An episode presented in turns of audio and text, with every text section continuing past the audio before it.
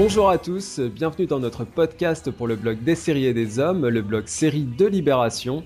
Aujourd'hui, nous allons parler du marché des séries européennes, de son contenu, de la concurrence, des festivals, et notamment tout ceci à travers un exemple concret qui est celui d'Eurochannel, qui est un service de télévision de flux et de VOD. On va y revenir. Et tout ceci, on va le faire en compagnie de Joseph de Montvalier, qui est vice-président commercial et marketing international chez Eurochannel. Bonjour Joseph. Bonjour.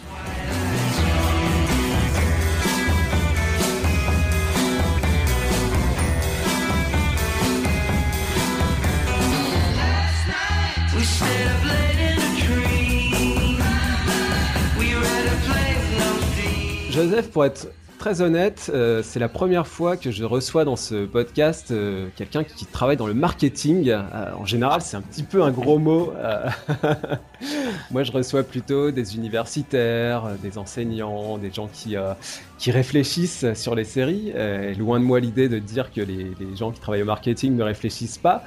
Mais évidemment, vous avez aussi une fonction qui est de les vendre, ce qui n'est pas du tout un gros mot pour le coup. Mais bon voilà, euh, on va essayer euh, de, réfléchir sur euh, ce marché des séries européennes, comme je le disais, sachant notamment que vous, vous avez une grosse expérience en plus internationale. Hein. Arrêtez-moi si je me trompe, vous avez été en Russie, à Londres, aux États-Unis, donc vous avez pas mal bourlingué. Tout à fait, tout à fait. La chaîne Eurochannel aujourd'hui est disponible dans plus de 80 pays, sur quasiment l'ensemble des continents dans le monde. Alors, commençons euh, par un petit peu d'explication et de vulgarisation. Euh, qu'est-ce que c'est qu'Eurochannel hein, Finalement, euh, les gens connaissent Amazon, les gens connaissent Netflix, éventuellement Canal Play ou des offres comme ça, ou Canal Plus série. Qu'est-ce que c'est qu'Eurochannel C'est une chaîne thématique, donc distribuée en France dans tous les dans tous les bouquets ADSL et câbles, pas encore satellite, mais par exemple en France, les abonnés de Free, d'Orange, de SFR, de Numérique de Bouygues peuvent nous retrouver. Et donc voilà, aujourd'hui Eurochannel, donc on est une chaîne de ce qu'on appelle une chaîne thématique, une chaîne de télévision payante.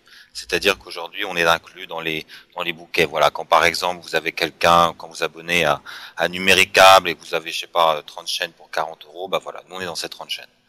Aujourd'hui, on est principalement une chaîne de télévision linéaire sur la télévision payante sur l'ensemble de nos marchés.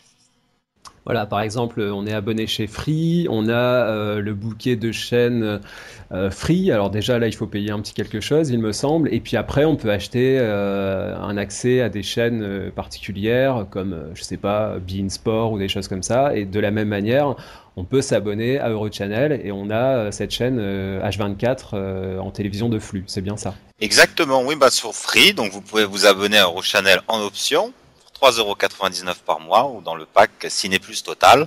Vous aurez donc Eurochannel et également d'autres chaînes de cinéma.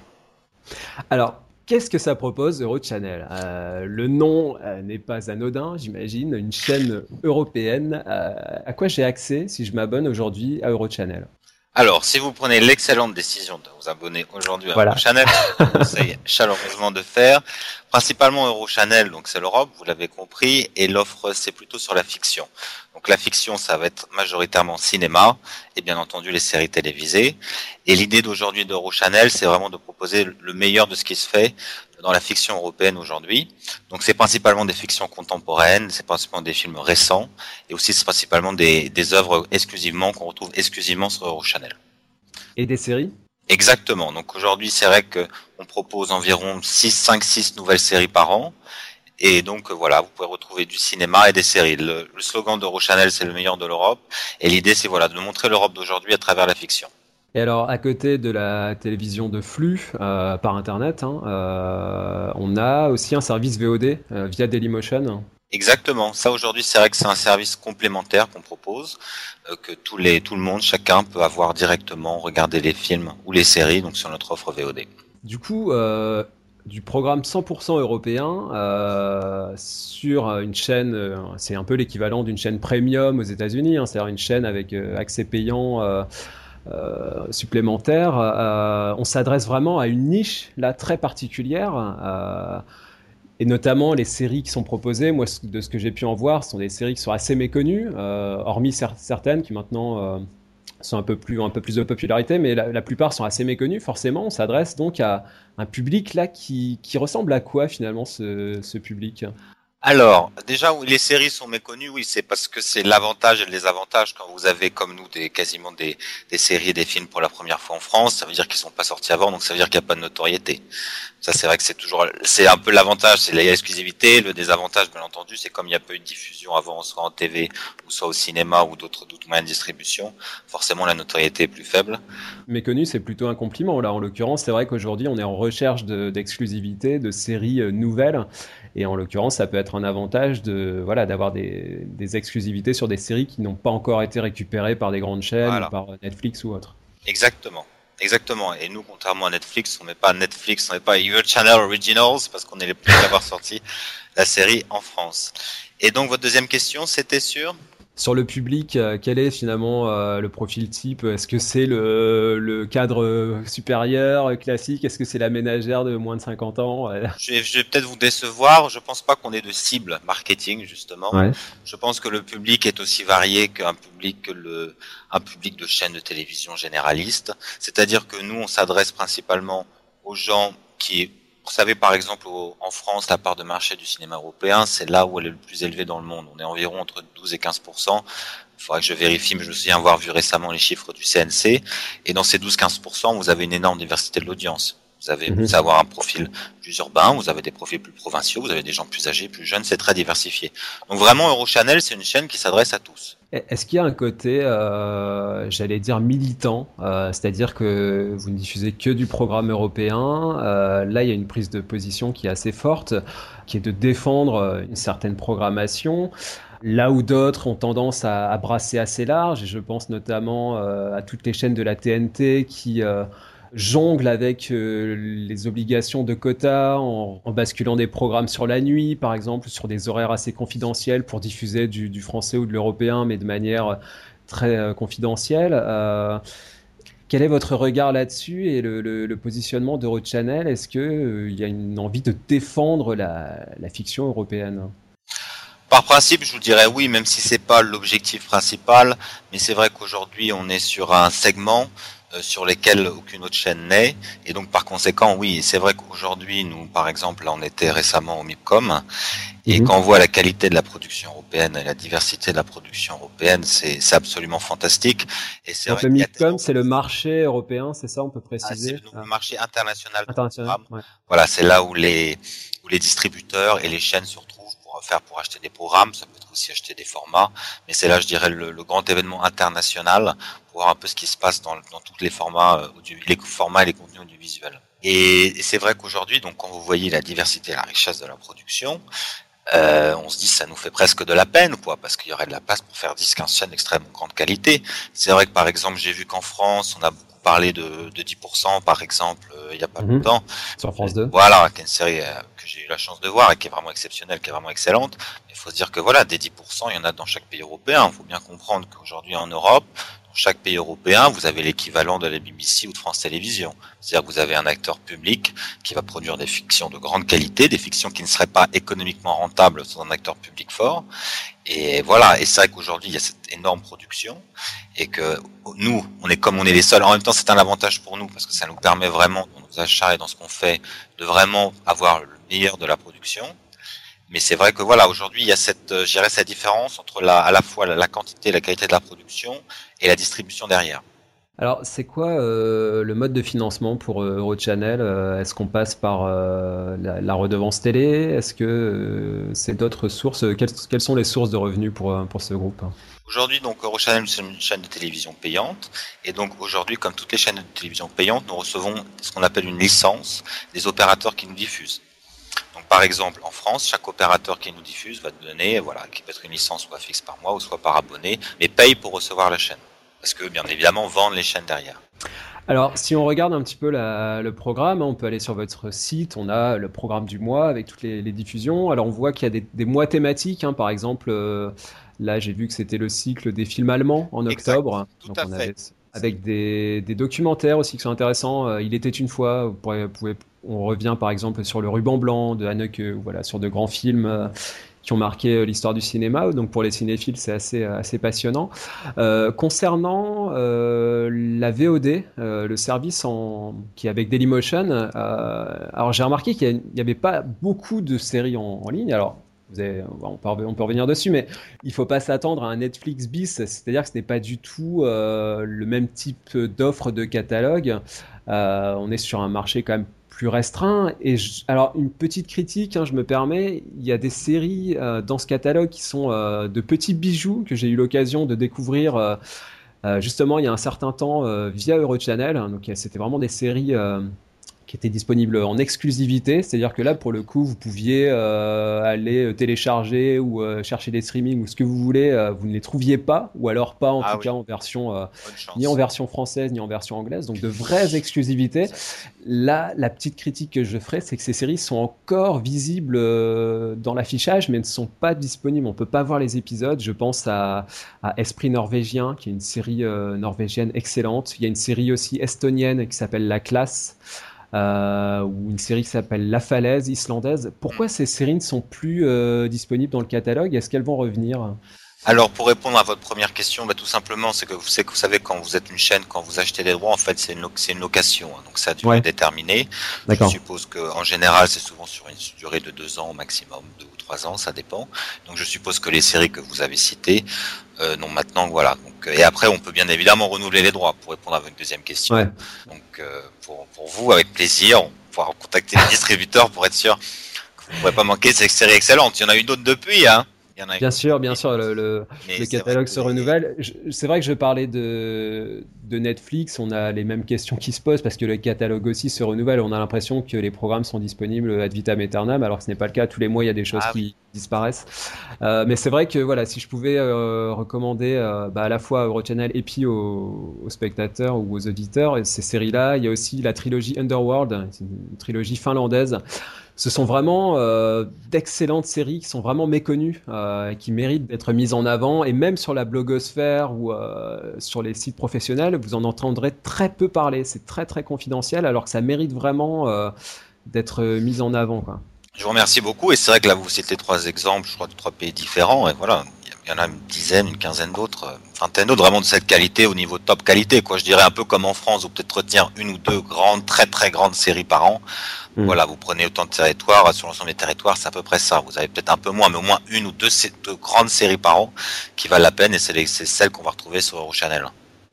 Alors, est-ce que euh, aujourd'hui vous arrivez à décrocher des séries en exclusivité totale? On va revenir un peu plus tard sur la question des festivals, mais euh, je parle de séries qui ne sont disponibles ni en SVOD ni euh, en téléchargement peer-to-peer, ou en tout cas en version en version française ou anglaise, quoi. C'est-à-dire des séries qui puissent au moins être accessibles à un, public francophone. Est-ce que, par exemple, au MIPCOM, on parlait on prenait cet exemple-là, vous arrivez à décrocher de vrais exclusivité. Oui, tout à fait. C'est d'ailleurs le cas de la majorité de nos séries, c'est-à-dire que ce sont des séries qui n'ont pas été diffusées. C'est un peu différent pour le, cinéma et les séries, et c'est pour cela qu'on a lancé l'édition, l'opération européenne Prime TV Series avec l'Union européenne, mais ça on peut peut-être y revenir plus tard.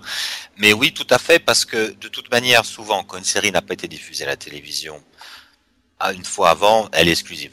C'est pas encore un film peut parfois sortir en salle, même parfois en direct ou DVD, et mhm. ensuite vous allez le retrouver euh, sur une chaîne, mais en télévision, en série télévisée, si la chaîne, si la série, excusez-moi, n'a pas été diffusée par une autre chaîne, dans ce cas, vous avez l'exclusivité. Et c'est vrai que c'est le cas aujourd'hui pour l'ensemble de nos séries, l'ensemble des séries que nous diffusons, que nous avons diffusées, à l'exception bien entendu de la série Suite Noire, euh, qui était une série française et qu'on a repris sur Channel parce qu'on l'aimait beaucoup.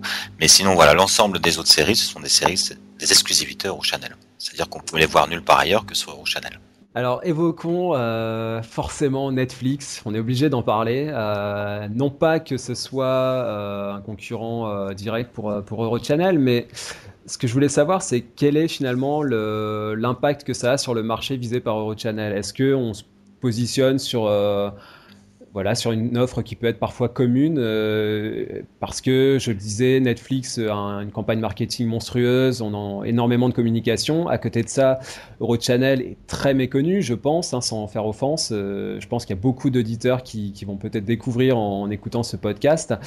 Donc, évidemment, on n'est pas du tout sur les mêmes moyens, on n'est pas du tout sur la, le même catalogue, etc. Mais qu'est-ce voilà, quel est le, comment vous voyez justement l'implantation de Netflix en France par rapport à, Eurochannel euh, Je pense que Netflix, euh, déjà, ce sont des services différents. Netflix est d'abord un service SVOD, nous on est d'abord une chaîne. Euh, Netflix est un, un, service exclusivement par abonnement. Nous, c'est vrai qu'on fait partie souvent de paquets de chaînes, donc avec d'autres chaînes thématiques. Et, euh, et aujourd'hui, je pense que l'axe de développement de Netflix est principalement sur les contenus euh, américains et les contenus français. Euh, je n'ai pas étudié la question dans le détail, mais de ce que j'avais vu des premiers catalogues qu'ils avaient lancés, je crois que l'offre de contenu européen, que ce soit en film ou en série, c'est-à-dire celle qui nous concurrence directement, était assez faible. Assez faible, ouais, ouais, tout à fait. Et je sais que même quand je, moi, avant quand je recevais Netflix aux États-Unis, offre de cinéma et du monde était extrêmement faible. Et c'est vrai que, et encore une fois, les capacités d'achat Netflix aux États-Unis sont quand même assez, importantes. Et c'est vrai qu'on n'a jamais vu de film qui était chez nous qu'on retrouvait. Donc jusqu'ici, Netflix, ce n'est pas un problème parce que je pense pas que c'est un territoire qui les intéresse pour le moment. Comme eux, encore une fois, comme vous le disiez, nous on est une chaîne de niche. Eux, ils visent vraiment des, des chiffres beaucoup plus élevés en termes de chiffre d'affaires et d'abonnement. Donc je pense pas qu'on va les retrouver sur ce terrain-là. Ils auront peut-être une petite offre complémentaire, je dirais un peu comme nous on fait pour la VOD justement, mais je pense pas que ça va être un axe stratégique majeur pour eux. Donc jusqu'ici, que ce soit dans les en France, mais même dans les autres marchés, on a vu que pour le moment Netflix ne, ne crée aucune concurrence euh, par rapport à nous. Et jusqu'ici également dans l'ensemble de nos achats, on n'a jamais eu de souci par rapport à ça. Plutôt que ah. Netflix, parlons de, de peut-être une concurrence euh, un peu plus direct, euh, je ne sais pas, des services comme, euh, comme Canal Plus Série ou OCS, par exemple, qui proposent des services US plus 24. Bon, là, c'est sur des, des programmes américains. Euh, vous, comment vous voyez justement ces, nouveaux, ces nouvelles chaînes? Parce que ce sont des services qui sont assez récents. On diffuse de la série de plus en plus vite aux spectateurs français. Et par rapport à, à des clients potentiels d'Eurochannel, ça fait quand même une concurrence parce qu'on se dit tiens je vais avoir tout un tas de séries en flux sur une chaîne de télévision. Euh, donc, quel est, euh, quel est, qu'est-ce qui va me donner envie d'aller sur euh, sur Channel plutôt que sur Canal Plus Série, par exemple? Je pense que pour ces deux-là, et d'ailleurs vous venez de le dire spontanément, ils visent principalement le, le, marché des séries américaines. Donc les amateurs de séries américaines, et vous venez de dire spontanément que c'est en US plus 24.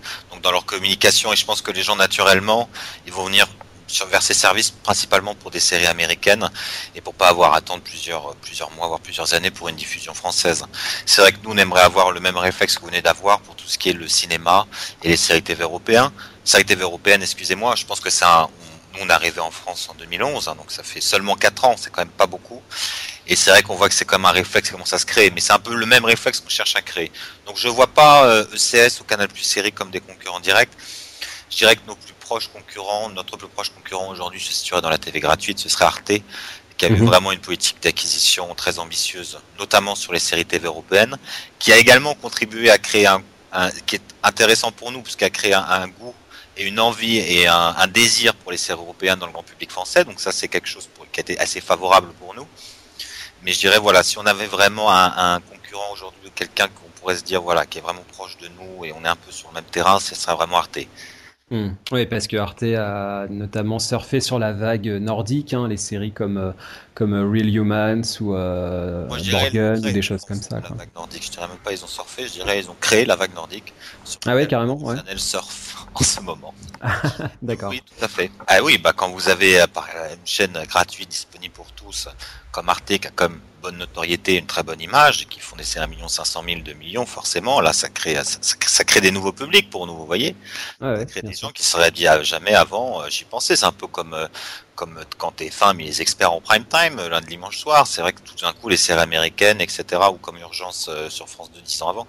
Donc voilà, c'est vrai que pour nous, c'est quelque chose qu'on c'est quelque chose qui est favorable pour nous parce qu'encore une fois, eux, sont la télévision gratuite, on c'est la télévision payante, donc on est sur deux univers différents. Et c'est vrai que voilà, plus il y a d'acteurs, plus les séries européennes vont être présentes, plus ça va donner aux gens d'avoir envie de regarder Eurochannel. Et alors, euh, le schéma inverse, celui de que c'est un, un, sujet que vous connaissez bien, celui d'Eurochannel aux USA, euh, euh, est-ce que ça, ça prend, euh, c'est-à-dire que on sait le public américain assez fermé à la programmation étrangère, de manière assez schématique. Quelle est la réception de, des programmes européens aux États-Unis? Alors, je dirais pas que le public américain est fermé. Je dirais que le marché en lui-même et les acteurs sur le marché sont très protectionnistes. Ouais. Et c'est vrai qu'aujourd'hui il y a un public, mais là il y a, je dirais que le marché c'est plus un problème d'offre que de demande, et notamment en télévision, parce que vous allez voir par exemple aux États-Unis, il y a beaucoup de festivals, il y a beaucoup de salles de cinéma. Au niveau de la distribution, vraiment, je dirais pour le cinéma, pour les œuvres audiovisuelles européennes, il y a vraiment, je dirais, il y a un marché qui existe, et il y a une demande, et il y a des gens qui sont là. Mais c'est vrai que nous, de ce qu'on a vu, c'est vrai que les, les Américains, ils aiment bien exporter leurs programmes, mais après importer les programmes, là, ils sont moins ouverts. Hmm. Et donc, euh, ils sont assez protectionnistes sur le marché. Ça peut être au niveau des studios, bien entendu. Ça peut être au niveau des opérateurs, c'est à plusieurs niveaux. Parce qu'il faut se rendre compte qu'aujourd'hui, l'entertainment, comme ils disent, c'est-à-dire l'industrie des, l'industrie des contenus qui peut rassembler la musique, les livres, la télévision et le cinéma, c'est quand même la première industrie ou une des premières industries américaines. Et ils sont aussi euh, réputés pour être réfractaires euh, au sous-titrage. Or, euh, Eurochannel, si je ne me trompe pas, diffuse ses programmes sous-titrés. Exactement, mais ça, ça peut vous surprendre. Les gens qui ont l'habitude, c'est-à-dire que le public qui aime bien voir ce qu'on appelle le cinéma étranger aux États-Unis, déteste le doublage. Donc ce public-là va préférer le hmm. voir avec sous-titrage. Et quand vous, quand vous allez sur des salles de cinéma, d'arrêt essai, n'importe où aux États-Unis, dès qu'il y aura des films étrangers ou en langue non anglaise, ce sera toujours avec sous-titrage. Oui, on s'adresse là à un public euh, un peu plus cinéphile, un peu plus connaisseur. On parlait de niche tout à l'heure. Je pense que là, on est sur des, on est sur des niches, on est sur un public qui est prêt justement à appréhender ce genre de programme et qui a une vision peut-être, une approche un peu différente d'un grand public qui va vouloir du doublage ou, euh, ou euh, des adaptations. Hein. C'est beaucoup de, les séries sont très adaptées. on parle de format maintenant pour certaines séries et il y a une difficulté à, alors que c'est vrai que nous, enfin, je dis nous, encore une fois, c'est très réducteur, mais moi en tout cas, j'attends plus d'un programme qu'il soit original et qu'il soit proposé dans sa version originale, évidemment, plutôt que d'être adapté sous forme euh, sous une forme euh, locale, même si ça peut donner des, choses intéressantes. Euh, bon, voilà. Et après, le grand public américain, il voit que du feu, puisque la plupart de ces séries ne savaient même pas que ça existait. Donc, bien sûr. Alors, parlons maintenant du, marché, euh, du marché européen. Justement, on, l'évoquait un petit peu. Euh, donc, le, slogan euh, d'Eurochannel, c'est le meilleur de l'Europe. Qu'est-ce que c'est que le. C'est la réalité d'Eurochannel. Mais finalement, qu'est-ce que c'est que le marché européen? C'est un marché qu'on connaît assez mal. Alors, sur le blog, je renverrai dans le, le, billet qui accompagnera ce podcast, on avait fait un tour du monde des séries en début 2013. Donc on parlait notamment des programmes scandinaves hein, et euh, du reste de l'Europe, hein, l'Italie, euh, l'Allemagne, etc. Donc euh, je vous renvoie à ça. Il y avait aussi le blog de d'une amie hein, qui, qui, a, déjà participé, qui s'appelle Livia, qui s'appelle My Tele is Rich, qui chroniquait énormément de séries européennes. Et donc, elle faisait tout un travail de défrichage qui était assez impressionnant parce que parce qu'il y a aussi beaucoup de, choses pas terribles, hein, il faut le dire. Donc il y a tout un travail à faire pour euh, repérer les pépites et, euh, et les mettre en avant. Euh, alors, Joseph, moi sur le, marché européen, j'ai un sentiment partagé. C'est-à-dire que j'ai l'impression qu'effectivement, il y a beaucoup de, pépites méconnues, c'est-à-dire qu'il y a des très bonnes choses.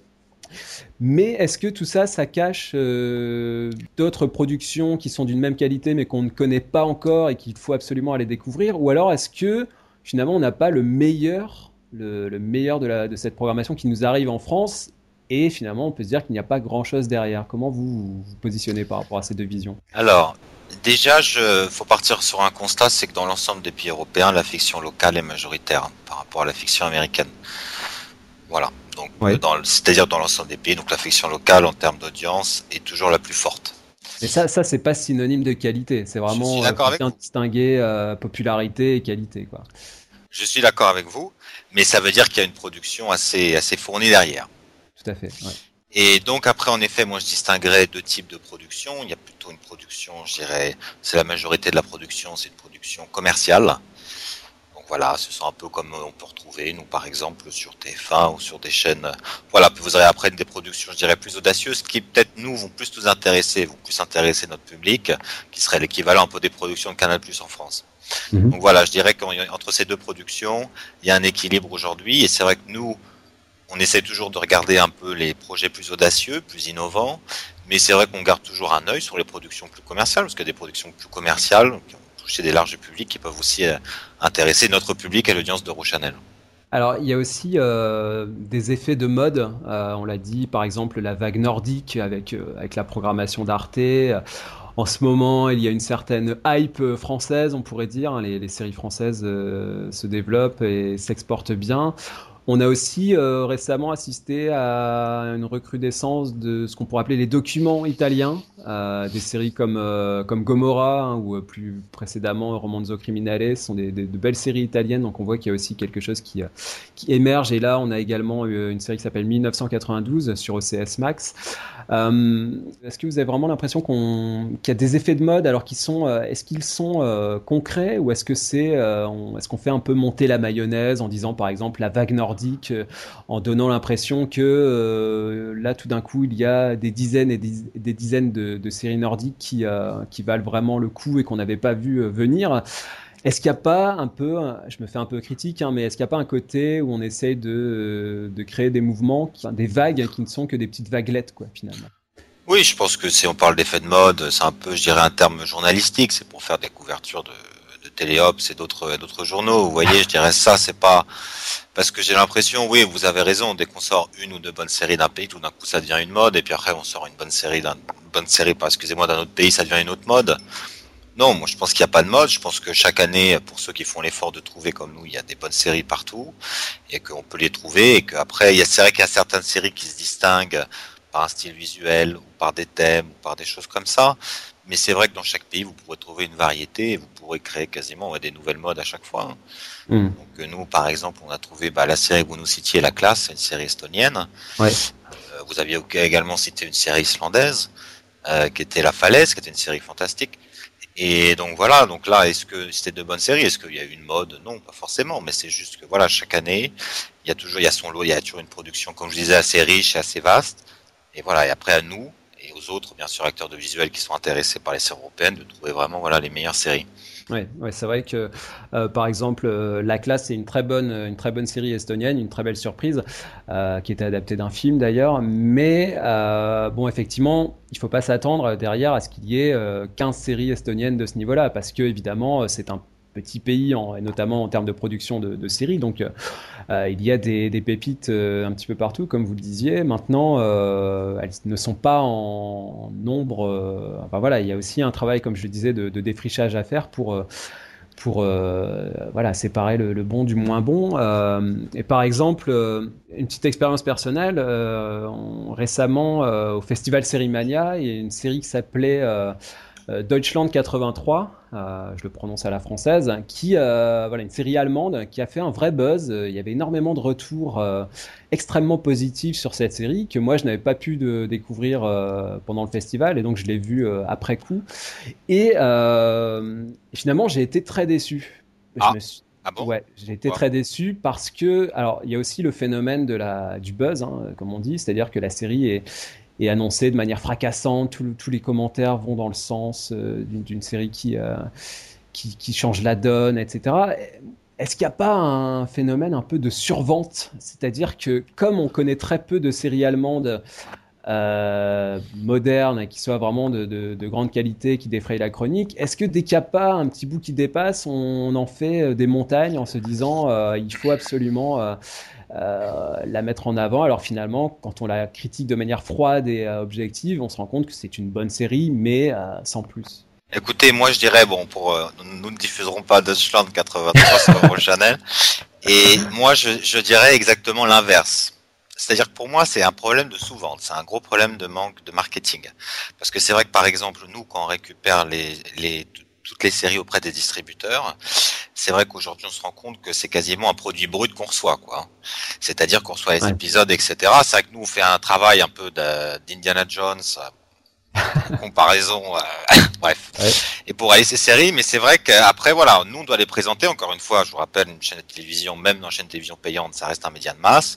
On est dans 80 pays, on est dans 30 millions de foyers, donc voilà, on doit quand même avoir un, on doit quand même faire une bonne communication derrière. Et c'est vrai que souvent on se rend compte que sur beaucoup de ces séries, et ben voilà, il manque, il manque un peu de marketing, il manque un peu de commercial, il manque voilà un peu ces parties-là que nous on va développer derrière et on va essayer de mettre l'accent voilà sur vraiment la promotion de la série. Je dirais que c'est quelque chose qui nous intéresse à nous en tant en tant qu'acheteurs de séries parce que c'est vrai que c'est malheureusement il n'y a pas une autant de marketing, de communication dessus que, que notamment les séries, les séries américaines. Donc c'est vrai que nous, ça nous permet, voilà, comme nous on est un peu plus audacieux et qu'on prend des chemins de traverse, bah, d'avoir vraiment les meilleurs produits pour la chaîne. Mais c'est vrai que derrière, euh, nous voilà, nous on, fait vraiment tout le marketing, on essaye d'avoir quelque chose d'équivalent aux plus grandes productions, à notre niveau bien entendu chaîne payante, mais voilà aux meilleures, euh, aux meilleures productions américaines et locales. Oui, alors effectivement, tout à fait. Pour, pour bien expliquer, quand je parle de survente, c'est peut-être pas le bon terme, mais c'est-à-dire que, vous savez, c'est les, les, les, bruits de couloir, euh, un petit peu comme au Festival de Cannes. Vous avez des rumeurs qui accompagnent certains films et on, on, les monte comme ça très haut. Mais c'est vrai qu'aujourd'hui, euh, on a des séries d'une telle qualité, euh, notamment en Angleterre et aux États-Unis, qu'on voilà. Enfin, quand je dis on, c'est euh, le petit cercle des initiés qui euh, qui regardent régulièrement des séries et qui ont euh, du coup des, exigences de plus en plus élevées. Donc ça, c'est une chose. Et du coup, euh, effectivement, moi, quand on m'annonce très haut une série euh, comme cette série allemande dont je parlais, ben, j'en attends beaucoup et je peux être déçu. Maintenant, effectivement, auprès d'un grand public euh, qui, euh, qui ne connaît pas forcément très bien ces séries européennes, qui ne va pas aller au festival Sérimania ou qui va pas faire l'effort d'aller la découvrir, et ben effectivement, là, il y a tout un travail à faire et là, je vous rejoins complètement sur le fait qu'il faille, qu'il faille les mettre en, avant, les accompagner et, permettre aussi qu'elles qu'elles reviennent pour d'autres saisons. Enfin, effectivement, là, il y a tout un travail euh, qui ne pourra être que, que bénéfique d'accompagnement pour, euh, pour ces séries. Alors un, autre exemple euh, que j'ai récemment découvert, il y a une série, pour finir sur ce marché européen, mhm. une, une série qui a un destin un petit peu particulier, qui s'appelle Residue, Résidu en français. C'est ah. une série anglaise. J'ai le titre si on la diffuse, mais allez-y, oui. Ouais. et en fait, euh, son destin est particulier parce que c'est une série anglaise qui au départ devait être un film et qui euh, a, mis, euh, a eu des difficultés à se monter, comme beaucoup de projets de films aujourd'hui, c'est de plus en plus difficile, surtout quand on est sur un secteur un peu indé, indépendant. Euh. donc voilà, et ce, ce film s'est transformé en mini-série euh, de trois épisodes et qui a été acquis au niveau des droits de distribution par Netflix, justement. là, pour le coup, c'est peut-être le pendant un peu vertueux de d'un service à gros moyens comme Netflix qui ratisse large et qui récupère beaucoup de projets qui ne peuvent pas se monter, euh, qui les finance. Et là, en l'occurrence, euh, bah, cette euh, mini-série anglaise très méconnue qui s'appelle Residue est disponible sur Netflix et peut devenir une série, une série plus, plus développée avec plus d'épisodes et peut-être des saisons supplémentaires. Donc là, typiquement, c'est le genre de pépite qui voilà, qui pourrait euh, être, euh, être l'apanage pour, euh, pour un service comme Eurochannel, quoi, typiquement. Ah, exactement. C'est tout à fait, c'est tout à fait ce qu'on recherche, nous. C'est-à-dire qu'on va rechercher des séries audacieuses, des séries innovantes. On va rechercher également des séries comme avec une excellente qualité visuelle. Et c'est vrai que voilà, et donc principalement des exclusivités, donc des séries qui sont pas encore sorties. Donc là, l'exemple que vous donnez, c'est tout à fait une série qui aurait pu être sur Eurochannel. Tout à fait, avec un, univers visuel très fort et, euh, et, en plus on est un peu dans de la SF, on est dans du genre. C'est euh, voilà, c'est une très belle, une très belle découverte, donc je la recommande vraiment euh, à tout le monde. Residue. Alors passons maintenant à une dernière partie qui concerne les festivals. Hein. donc notamment en France, on a un festival qui commence à, à être assez connu maintenant et qui, qui, qui, existe depuis un certain temps. C'est le festival Sérimania qui propose euh, énormément justement de séries européennes. C'est vraiment un bain euh, dans lequel on peut se plonger pour découvrir euh, tout un tas de séries nordiques. Il y a aussi des séries flamandes, des séries de Belgique, des Pays-Bas. il y a des séries anglaises aussi, mais celles-là on les connaît un peu mieux. des séries allemandes, italiennes, etc. Comment se positionne Eurochannel par rapport à ces festivals? Est-ce que, pour le dire très simplement, euh, on voit ça comme des alliés ou des concurrents euh? Des alliés. Des alliés pour nous, pas chaque, chaque acteur, chaque personne qui en France contribue à faire augmenter la notoriété des séries européennes, c'est des alliés, à faire découvrir des nouvelles séries, etc. Je suppose que l'ensemble de ces séries, c'était festival, euh, c'était juste simplement pour ce festival, il n'y a pas de chaîne derrière ou d'autres trucs. Donc nous, voilà, encore une fois, tous les acteurs, toute initiative qui correspond à mieux faire connaître la richesse et la diversité de la production européenne, pour nous, c'est un allié. Alors, est-ce que du coup, euh, il y a des possibilités de partenariat euh, Typiquement, euh, je regardais la liste des partenaires de, de Sérimania qui sont. Alors, je cite Sérimania, mais il y en a d'autres. hein. Il y a Série Série à Fontainebleau, il y a, il y a différents festivals. Et dans cette liste, il y, a- il y avait des partenaires qui étaient voilà, plus ou moins reliés à, à l'univers de la création audiovisuelle. Typiquement, Eurochannel aurait toute sa place dans les partenaires de Sérimania. Oui, bah écoutez, nous c'est vrai qu'on travaille, je crois qu'avec une cinquantaine de festivals aujourd'hui en France, et principalement des festivals de cinéma. Parce que c'est vrai que pour eux c'est intéressant aussi, parce que ça leur rapporte un vrai, parce qu'il n'y a pas beaucoup de médias aujourd'hui qui font la promotion de ces festivals de cinéma européens ou de cinéma russe ou de certains pays en particulier. Donc voilà, eux ils sont ravis d'avoir ce relais de promotion. On est ravis d'avoir cette présence et de toucher ce public qui est vraiment intéressé par le cinéma européen. Et tout à fait, oui, on pourrait tout à fait envisager une collaboration. Je crois même qu'on avait travaillé déjà avec Sérimania par le passé. Et alors, par rapport à justement à des séries qu'ils peuvent faire découvrir, euh, bah, récemment on parlait de, de Deutschland 83, il y en a, il y en a tout un tas d'autres. Du coup, ma question c'était par rapport à ces- cette mise en avant, cette découverte, euh, est-ce que ça peut servir, euh, par exemple, Eurochannel à, à faire l'acquisition d'une série? Est-ce que Oui. ça peut, se- on peut Bien se sûr. positionner en aval et dire voilà, il y a une série qui là a, euh, a vraiment euh, séduit un public, euh, alors public parisien essentiellement, mais qui peut être élargi. Ça peut être l'occasion de, la, de prolonger l'aventure en la, en la diffusant en France. Exactement, oui, oui, bien sûr. C'est vrai qu'aujourd'hui, nous, dans notre sélection de séries, on est principalement en contact avec l'ensemble des distributeurs, euh, des distributeurs locaux. On a également un réseau de correspondants dans chaque pays qui nous dit un peu voilà ce qui se passe, ce qui marche, ce qui se marche à la télé en ce moment, etc. Ce que les gens regardent, les, tendances, les fameuses modes dont on parlait tout à l'heure, à l'échelle des pays. Mais oui, tout à fait. Tout à fait, nous, ça nous intéresse. On regarde tout ça de très près. Et d'autant que souvent, euh, bah, les, auteurs de ces séries euh, sont très contents euh, eux-mêmes d'être invités en France dans, un festival avec une diffusion dans, dans de très bonnes conditions. Parce que ça leur permet aussi de, bah voilà, de faire la promo de leur projet et puis éventuellement d'être acquis par une chaîne et puis euh, de continuer l'aventure, quoi. Donc, euh, Ah, exactement.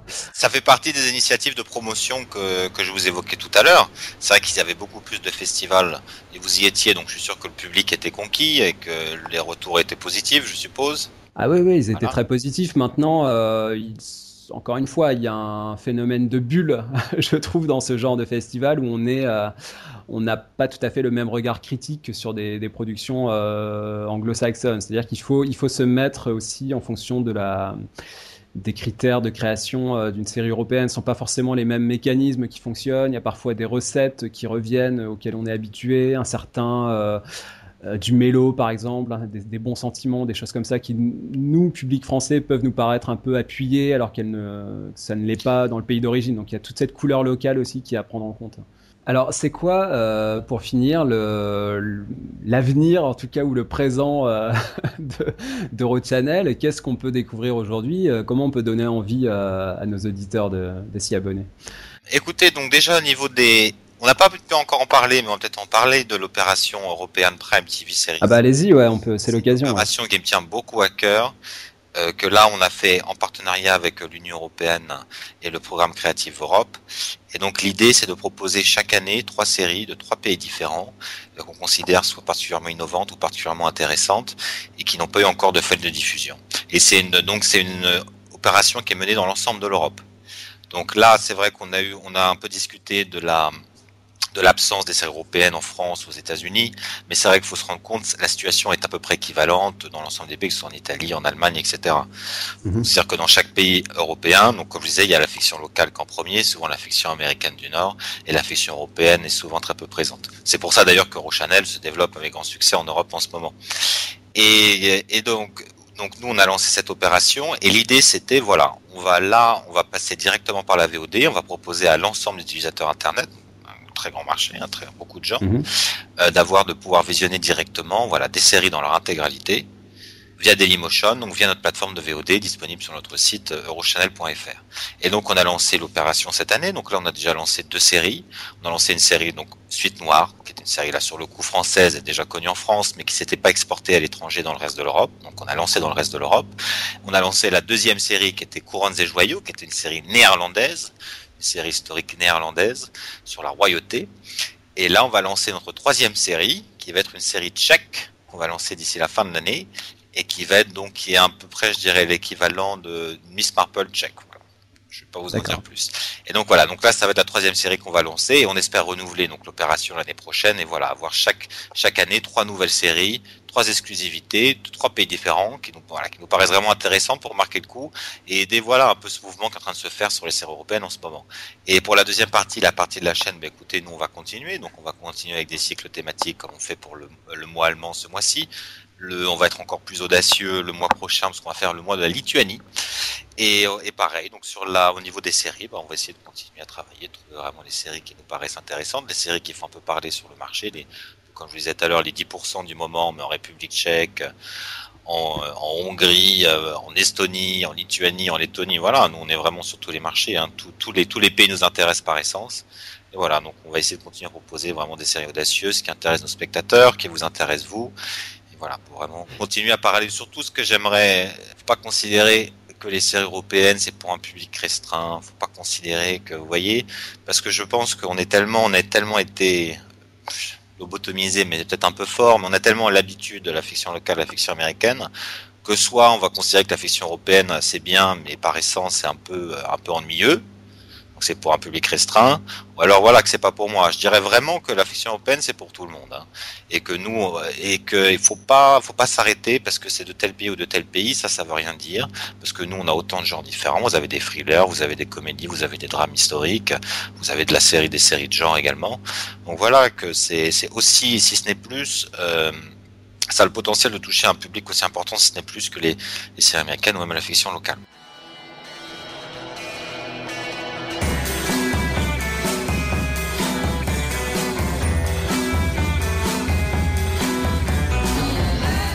Merci beaucoup Joseph de m'avoir accompagné dans cette euh, discussion et donc de nous avoir un peu présenté ce service Eurochannel. Hein. Bah donc euh, j'invite nos auditeurs à, aller le consulter. Donc il y a un site internet, il y a tout ce qu'il faut euh, sur le blog. On vous donnera aussi les infos pour y avoir accès, donc découvrir ces petites pépites européennes qui font surface ici et là. De notre côté, vous pouvez nous suivre sur le blog des séries et des hommes. Vous pouvez également nous contacter sur la page Facebook et le compte Twitter. Et je vous dis à très bientôt.